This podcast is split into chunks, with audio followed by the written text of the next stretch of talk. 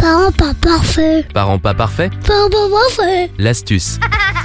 Bonjour à tous Aujourd'hui on va aborder un sujet qui préoccupe de nombreux parents. La gestion des colères du jeune enfant. Et oui, les explosions émotionnelles peuvent être parfois déroutantes et vraiment difficiles à gérer. Mais ne vous inquiétez pas, on vous donne quelques petites astuces. Alors la première chose, c'est que c'est vraiment important d'aller essayer de verbaliser l'émotion que peut ressentir l'enfant. C'est-à-dire que si vous observez qu'il est en colère, Essayez de lui dire bah, je vois que tu es en colère et de se mettre à sa hauteur. Et aussi de lui expliquer que c'est une émotion normale et qu'il a le droit de la ressentir. Par contre, il y a des règles et on ne peut pas taper ou crier sur les autres. Ça, c'est quelque chose qui n'est pas forcément acceptable. La deuxième chose, c'est qu'on essaie d'anticiper un maximum les frustrations. On prévient l'enfant à l'avance. Si on a une petite horloge, par exemple, on peut la faire sonner ou alors on va prévenir, bah voilà, dans 5 minutes, si l'enfant est en mesure de comprendre le temps qui lui reste. Dites-vous que vous, quand vous êtes prévenu des choses qui vont vous arriver, vous êtes plus confort, plus confortable. La troisième des choses, c'est tous les outils qui peuvent exister autour de la régulation émotionnelle. Ça peut être par exemple la roue des émotions, on va tourner la roue des émotions, des bocaux dans lesquels on va mettre des fils de couleurs pour identifier ces émotions et notamment par exemple le rouge pour la colère. Et puis il y a aussi les livres euh,